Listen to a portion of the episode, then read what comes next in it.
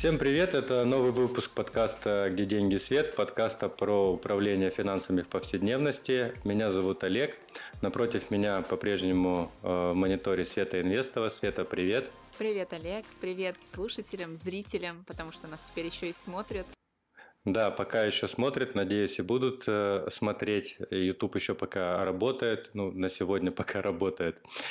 Э, мы продолжаем э, записывать наш подкаст, э, освещать постоянно новости, которые меняются каждый раз. Э, наверное, нет какого-то сакрального в этом смысла, потому что они а, будут меняться и меняются. Вот. Мы все-таки вернемся к нашей фундаментальной повестке и продолжим записывать то, что планировали раньше делать, а чтобы э, была информация о вещах, которые, по крайней мере, плюс-минус как-то стабильны. Но это даст какую-то возможность, я думаю, не только нам, но и нашим слушателям немного успокоиться и отвлечься на э, другие вещи. Сегодня, Свет, э, мы с тобой говорим про брокера. Э, Все, что с этим связано, как его выбрать. И есть несколько вопросов, которые вот лично меня волновали, когда я начинал только пользоваться э, брокером. И ну, сейчас не все вещи понятны, поэтому я подготовил несколько вопросов. Они О будут как... я, между прочим, не знаю. Да, Я ты... повесточку говорю вам, как да. всегда. А, я подготовил несколько вопросов, и эти вопросы, они будут как самые простые а, для тех, кто начинает, ну и может быть чуть-чуть уровень а, по, по продвинутей. Итак, брокер, вот брокер, что это такое? Это компания какая-то, это вид э, банка, это какое-то подразделение банка. Что такое брокер вообще? Брокер – это отдельная юридическая организация. Она никак не связана с банком, но может выступать э, в едином э, бренде. Например, да, есть брокер Тиньков и банк Тиньков, есть брокер Альфа и банк Альфа. А, любой банк, финансовая организация, у которой есть достаточно активов, в принципе, может открыть брокера. У нас в стране, Олег, существует определенное правило да, по открытию тебя как юридического лица. Если ты захочешь заиметь своего брокера, то тебе нужна достаточно большая сумма денег. Очень большая. В смысле, заим, заиметь это значит, я хочу его открыть, да? Да, да, да. А. Если ты захочешь открыть, то у тебя уже у тебя должны быть активы, которые будут обеспечивать активы твоих клиентов. Обеспечивать это значит, что у тебя будут э, деньги, по сути, для того, чтобы обеспечивать разные сделки на бирже, а, маржин-колы и все тому подобное. Вот, там достаточно крупная сумма, это все открыто, можете почитать э, на сайте Минфина, как, э, как, как там лицензировать брокерскую деятельность, скажем так. Ну, а условно, так... это организация. Организация, которая осуществляет брокерские услуги. А так, небольшая справка. Обеспечивать это значит что? Это значит, э, если я вдруг поставил какую-то позицию и не могу ее обеспечить, за меня брокер это делает, это что значит? Условно, да. Ну, то есть под капотом, да, если ты поставил какую-то позицию, ушел margin call, например, там на э, несколько десятков миллионов и не возвращаешь их. Как ты понимаешь, э, в финансах все гораздо сложнее, mm-hmm. чем нам кажется на первый взгляд, и это не просто нарисованная цифра, там, условно, 10 миллионов рублей. Да, ты ее отказался платить, объявил себя банкротом, например, как физлицо, но эту сумму нужно покрывать, потому что здесь в завязке находится а, много финансовых институтов, не только брокер, да, но и Центробанк, например, наш любимый регулятор.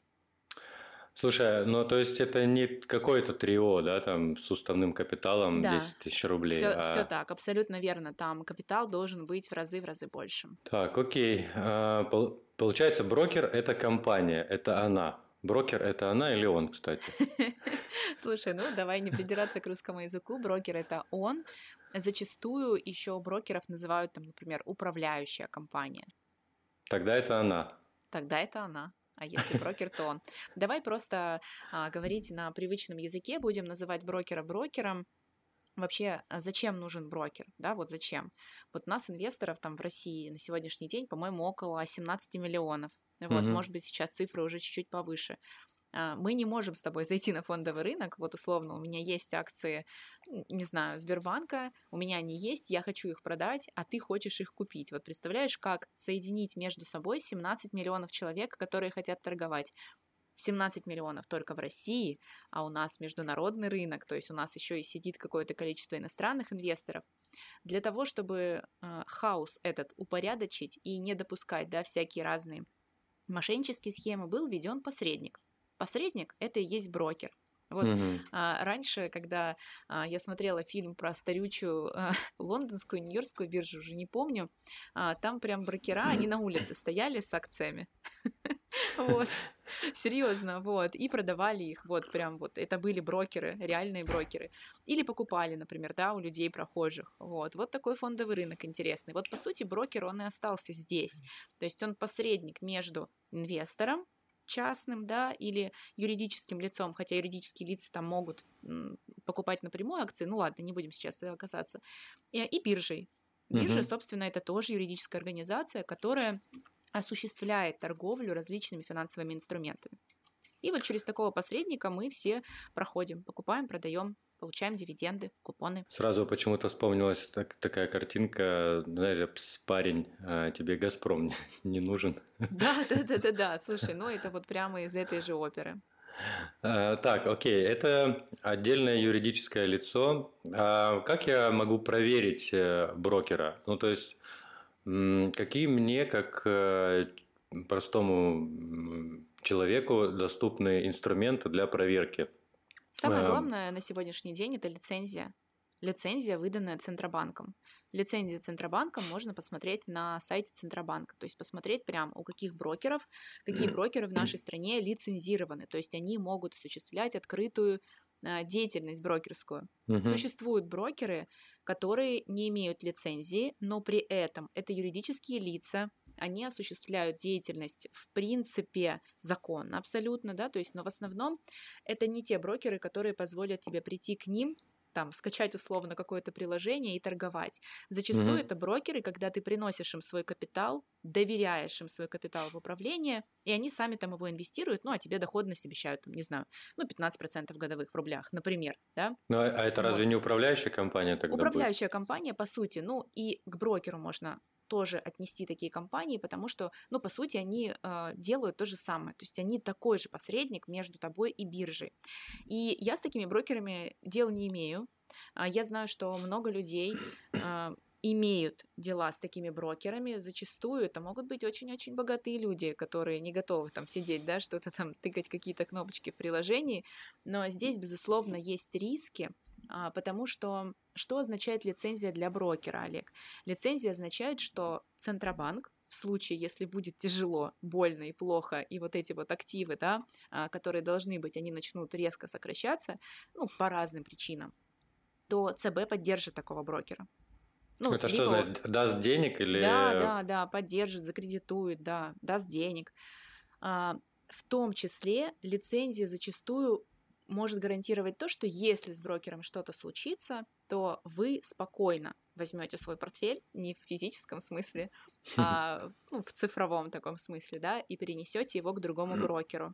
Вот с брокерами, которые лицензии не имеют, все может быть гораздо хуже, особенно учитывая там сегодняшнюю экономическую ситуацию, да, а, которая непонятно какой будет вот, через там в течение нескольких лет, наверное, да, последующих. Это очень-очень опасно потому что здесь возможность того, что вы э, не заберете уже свои деньги, в принципе, она такая гораздо вероятнее, и не заберете свои ценные бумаги, да, например. Ну, то есть э, брокер без банка может быть, и брокер да. без лицензии может быть, так да. называемая управляемая компания, управляющая компания. Управляющая.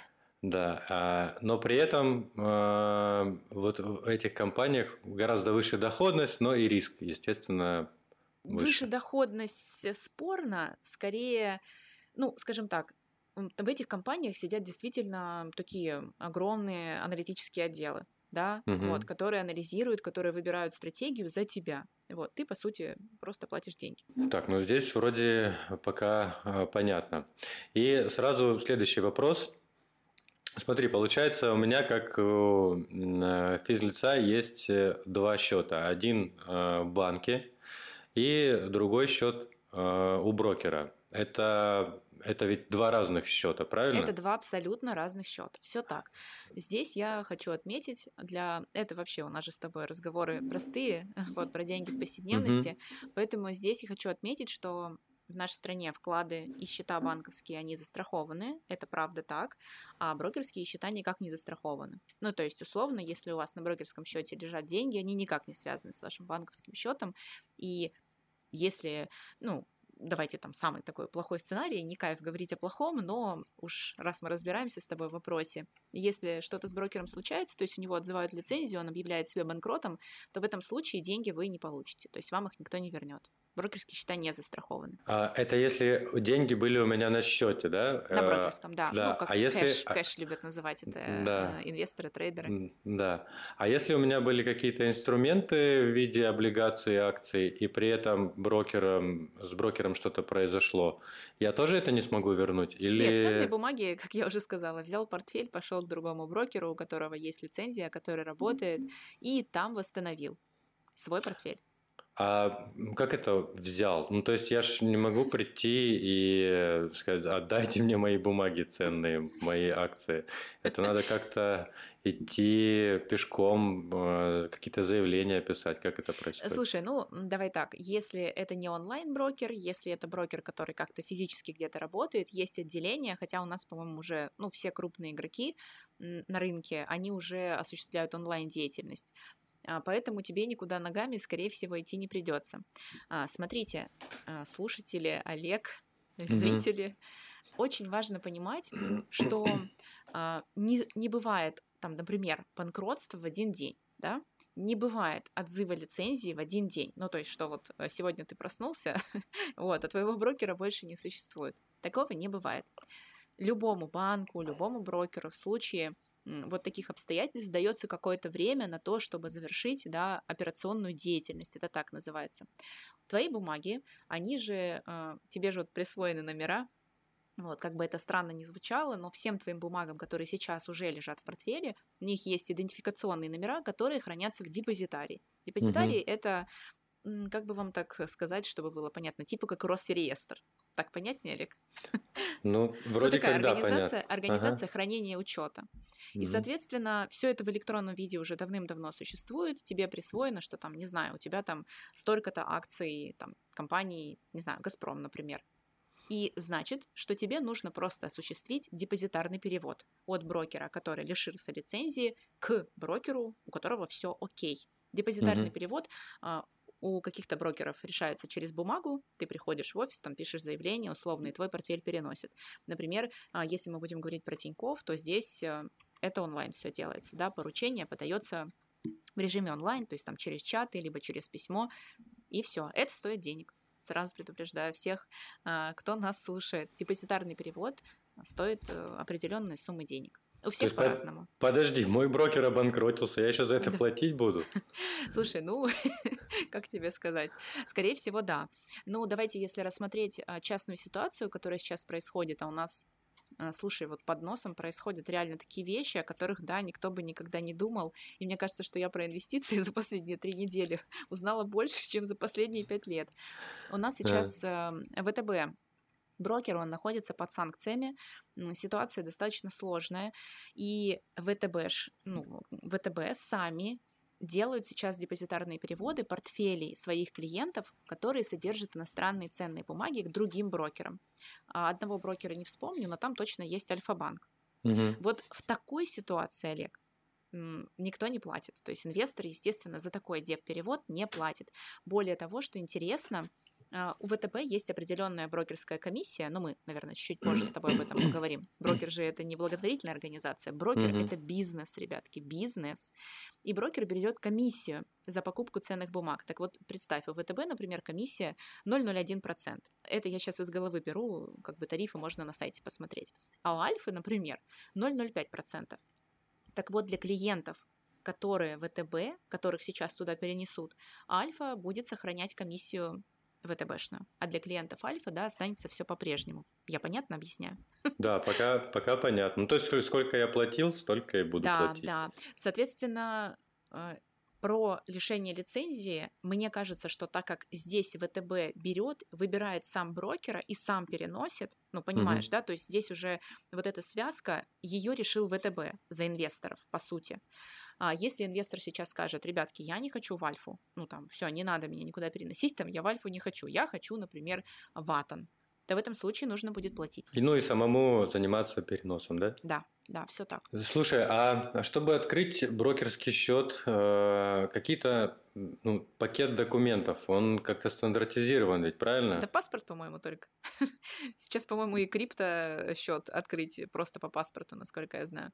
По какому? По российскому? По российскому, по, да. По, по заграничному? Ну, то есть договор никакой не нужен? У нас все договора уже давно акцептуются в электронном виде. Да, угу. будет договор э, на брокерское обслуживание, но идти его куда-то специально подписывать, по-моему, уже давным-давно ни у кого не нужно ты должен его просто изучить. Там, по-моему, 170 листов, вот, где брокер расписывает, что никакой ответственности за твои деньги как бы он не несет. На 170 листах. Да. Так, окей. Еще вопрос. Э, иногда это надо. А, вот реквизиты брокерского счета, они же их, их где искать вообще? Мне как-то надо было, я прям э, не, не сразу обнаружил. У вас э, где они хранятся? В настройках хранятся реквизиты, можно скачать. Они у каждого уникальные, либо у тебя уникальный только Нет, свой расчетный счет? Ну, у Они на банк свой, похожи? свой счет, конечно, у тебя свой счет уникальный, а брокерский счет, естественно, будет единый для всех. Угу. Слушай, я как-то понажимал несколько кнопок в терминале, и у меня открылся а, суп, суп-счет. Суп-счет. А, суп-счет? Суб-счет, суб-счет. Это, я так понял, дополнительный счет к основному брокерскому счету. Да, это, это, это, зач, это зачем? Счет. Ну, вдруг ты хочешь на суб-счете а, создать какую-то свою отдельную стратегию. Или а, завести а, туда деньги, которые там будут лежать. Ну, то есть некоторые инвесторы, они не смешивают стратегии, например, между собой. Да, то mm. есть они а, разные стратегии выделяют на разных счетах. Не у всех есть возможность открывать субсчета. Ну, то есть не везде такая функция в принципе предусмотрена. Вот, поэтому здесь нужно смотреть на конкретного брокера. То есть я на одном субсчете облигации Унылые закупаю, облигации, да. Да, а на другом субсчете веселые акции закупаю, да? веселые да? акции, да, все так. Угу. Так, окей. А, так, а, это, это про российские брокеры, про российских брокеров мы поговорили, про иностранных а, брокеров. Так. Да? А, иностранные брокеры, а, какие у них особенности, на которых стоит обратить внимание? Тем более вот сейчас это наверняка актуально. Ну, я скажу вам так, а, я не инвестирую через иностранного брокера, вот, сразу предупреждаю. Информацию, естественно, мы изучали, и тем более в свете тех событий, что ну, например, все же слушатели и да, читатели, смотрители знают, да, что я работаю в Тинькофф брокере, и мы, конечно, изучаем разные варианты работы с иностранными брокерами. Там в целом брокер то же самую функцию выполняет. То есть он такие же ваши глаза и руки, а, которые по вашему распоряжению что-то покупает или продает. Особенностью иностранных, слушай, ну давай текущую ситуацию рассматривать, mm-hmm. что иностранный брокер просто может взять и заморозить все твои активы. Они у тебя останутся. Ну то есть, знаешь, это как бы а, если бы я взяла сейчас 100 эм, рублей, Олег, и сказала, Олег, это твои 100 рублей, и положила их себе в карман. Как, как почтальон вот. Печкин, я принес вам посылку, но да, я вам да. ее не отдам.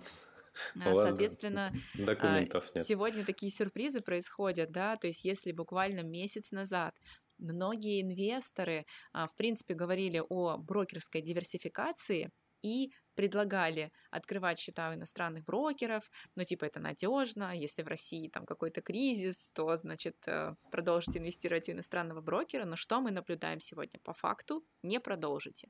Ну, то есть а, может случиться все, что угодно. Иностранный брокер просто может приморозить ваш счет, то есть приморозит функционирование.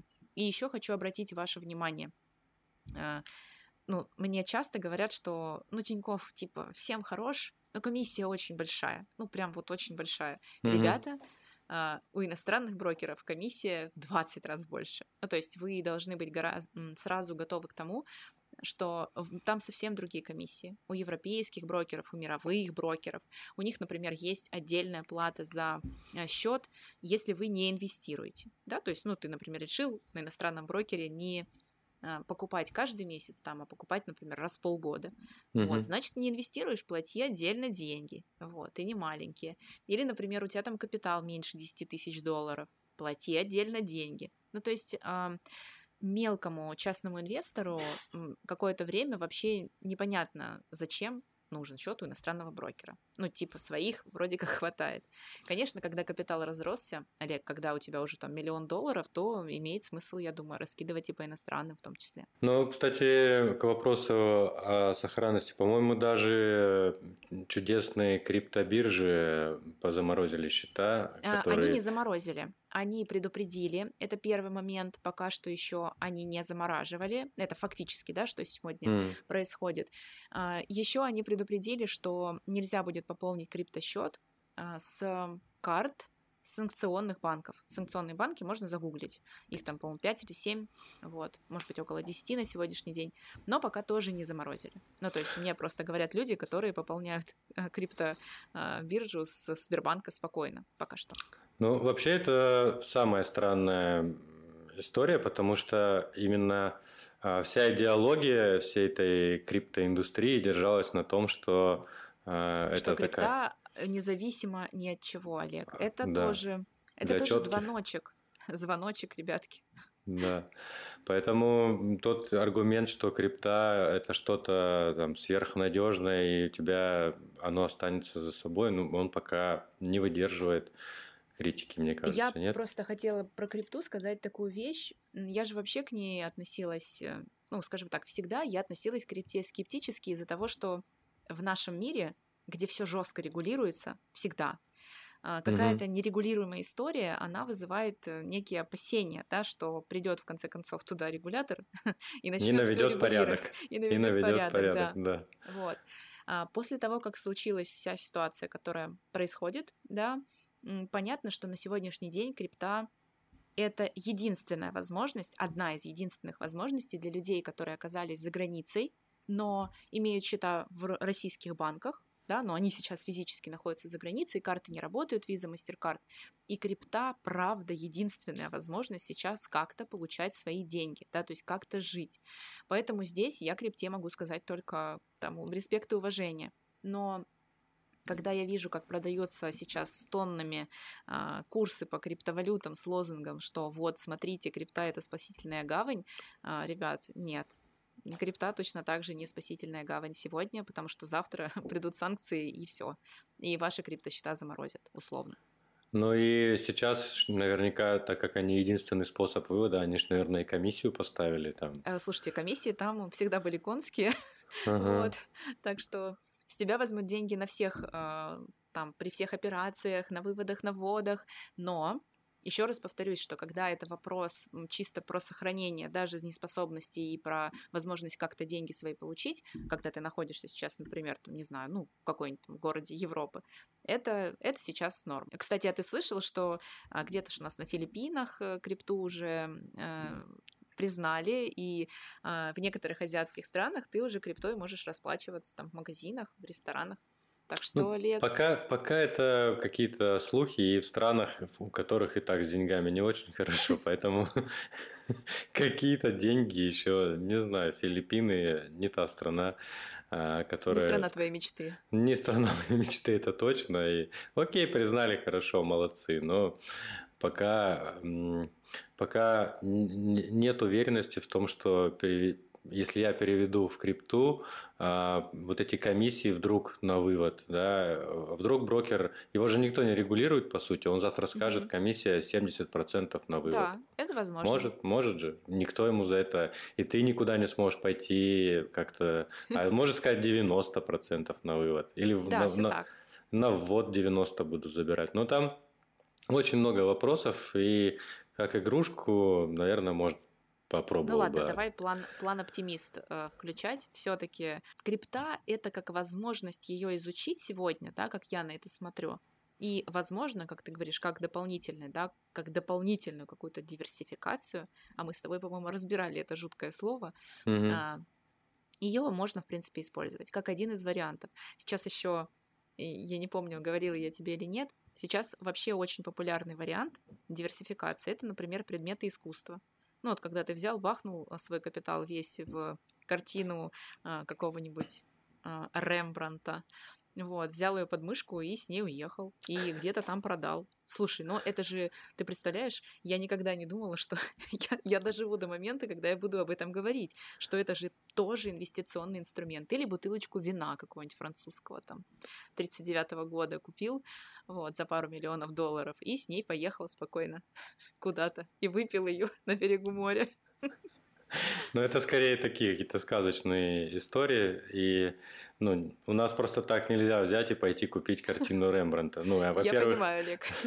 Во-первых, это даже Хотя там вопрос... Хотя, смотря о каких деньгах мы говорим. Ну, и ну, смотря да. какие картины, безусловно. Да, я думаю, что э, люди, которые могут такую картину купить, они быстро их покупают, и что-то еще остается. Но если у тебя всего там есть 5000 э, долларов, и ты как-то хочешь их сохранить, я думаю, рука не поднимется пойти и вина купить на, на эти... На, на эти самые, долларов. На 5000 долларов, да. И еще куда-то это продавать надо, кто вообще купит такое вино, ну, много вопросов. Я вспомнился фильм про Ридика «Хроники», там как раз один из а, когда они на другую планету прилетели, один из персонажей был, который как раз с собой на планету принес вино, какие-то предметы искусства и еще что-то. Ну, в итоге а, его, Слушай, кстати, я думаю, что у физических вещей, у физических, которых можно потрогать, да, пощупать, как-то взять, обменять, возможно, да, там в конце концов. У них сейчас будет э, прям нарастать ценность, как мне кажется. Мы в такой прям необычный период попали, вот, когда все немножко перевернулось с ног на голову, поэтому думаю, как-нибудь подкаст с тобой напишем про то, какие картины лучше покупать. Ты имеешь в виду ценность э, чего? Своего спокойствия или Да, ценность спокойствия, да, да. Пока, пока непонятно. Бриллианты, Олег, да. По... Драгоценные камни, слитки золота. Ну, вот я э, представляю себе слиток золота. Вот пошел я, что-то произошло, мне в голову ударило, что надо срочно пойти э, купить мне немного золота. Вот я его принес, нужно сейф какой-то, да, оборудовать. Да, конечно, или... хранение нужно обдумывать. Это, это же золото, его как-то надо обрабатывать или не надо обрабатывать. Оно же, насколько я химию помню из школы, это очень такой э, благородный прихотливый, металл. Прихотливый да, металл, да. Да, он очень мягкий, и, по-моему, его разбавляют как раз э, с другим металлом, и нету чистого золота нигде. На нем мог, может царапина появиться просто, не знаю, зацепил ты его, а это уже золото с царапиной, все. Это да, все, ценность совсем другая. Ну, давай к брокеру вернемся, если у тебя там есть еще вопросы, потому что брокер золотом физическим точно не занимается. Через а брокера а... можно только какие-нибудь золотые фонды покупать. А, а золото продается в банках, да? Да, золото продается в банках. В ну или, не знаю, у кого-то в гараже, Олег. Окей. А про тарифы давай поговорим. А, у меня вопрос и претензия. Почему у Тинькова такие конские тарифы на тарифе трейдер? А, Ты бы хоть предупреждал. Что, что, почему так? А, слушай, я на самом деле, это же очень частый ко мне вопрос, да, типа, все клево, но у вас тарифы, угу. вот, все хорошо, но вы самые дорогие, поэтому пошли нафиг, угу. вот. Я тебе можно отвечу как независимый человек, вот, а не представитель брокера. Я скажу так, у нас есть возможность выбора, да, а, выбора платить или не платить когда я в какой-то момент открывала несколько брокерских счетов именно для того, чтобы ну, во-первых, помогать да, людям э, осваиваться в, ra- в разных брокерских вот этих приложениях, угу. то я своими глазами, Олег, вижу, насколько приложение Тиньков очень простое и очень интуитивное. Это сейчас просто взгляд со стороны. И ты же понимаешь, что за этим простым интуитивным приложением стоит громадная разработка, которая очень дорого стоит. Ну, mm-hmm. то есть нет же а, у вас иллюзий, что там, что стоимость, там, не знаю, например, развития брокерского приложения там, Сбербанка или стоимость там, развития коммерческого брокера Тиньков, это одно, одно и то же. Нет. Соответственно, так как это бизнес, то бизнес, я ему доверяю. Вот, я доверяю, что бизнес рассчитывает на то, чтобы продолжать это приложение, развивать, на то, чтобы там добавлять в него новые продукты и услуги, да, и поэтому стоимость именно такая. Вот, вот и все. Поэтому, ну, ты можешь с этим не соглашаться и идти там, где гораздо дешевле. Вот. И там тоже есть нормальные брокеры, через которых, в принципе, можно торговать, все, проблем нет. Я к тому, что когда ты открываешь э, брокера и открываешь счет, смотришь на тарифы, ну, не первая мысль, а какое удобное здесь приложение. Да, да, Но это, так.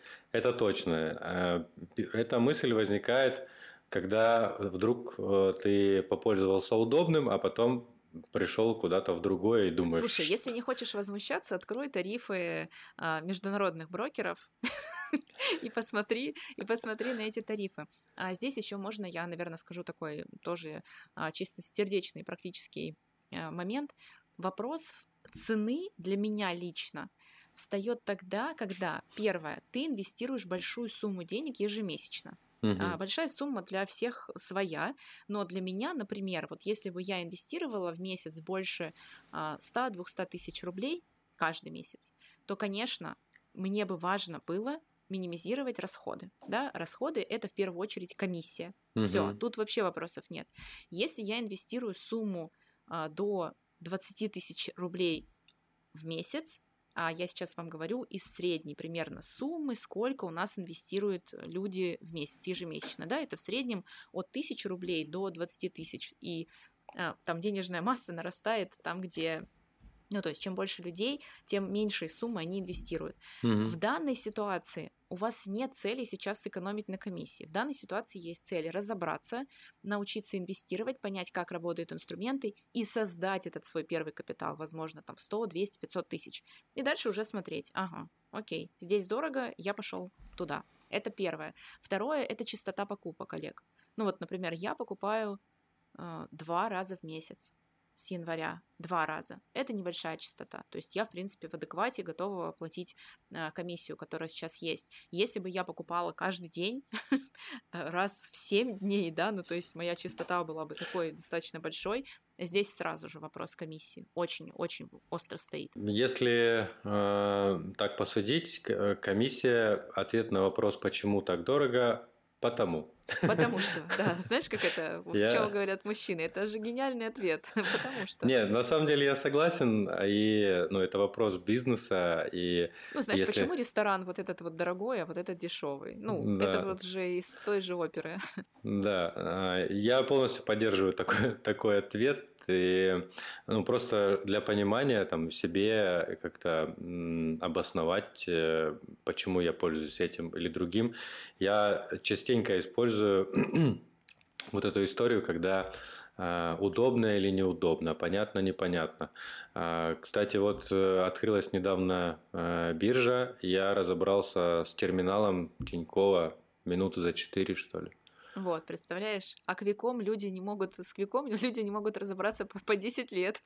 Квик, квиком я, по-моему, дня три а, до этого у меня были попытки им а, пользоваться. Он плюс-минус, если логику понимаешь, э, нормальная, но я бы сказал, что это не однораз, ну, такой неповседневный инструмент, это прям да, рабочая лошадь э, какого-то трейдера, который постоянно там что-то куда-то продает и э, суетится. Но не для домашнего использования, это точно. А, у меня на этом вопросы закончились. Я думаю, что про брокера мы с тобой обсудили, и тема эта исчерпана. Ты теперь сможешь, э, когда тебя спрашивают про брокера, давать ссылку на этот выпуск и О, круто, говорить, да. И, и говорить, почему так дорого в Тинькофф, да, я тоже да. могу сразу сказать, ребята, есть выпуск подкаста, идите туда. Да, с, вот здесь можно э, послушать. А, на этом у нас все. Свет, спасибо тебе большое. А, следующая тема у нас э, будет уже про конкретные инструменты, э, которые можно в этом брокере делать. Спасибо, что были с нами. До скорых встреч. Спасибо, Олег, тебе за прекрасный разговор. Все, пока, Свет. Пока.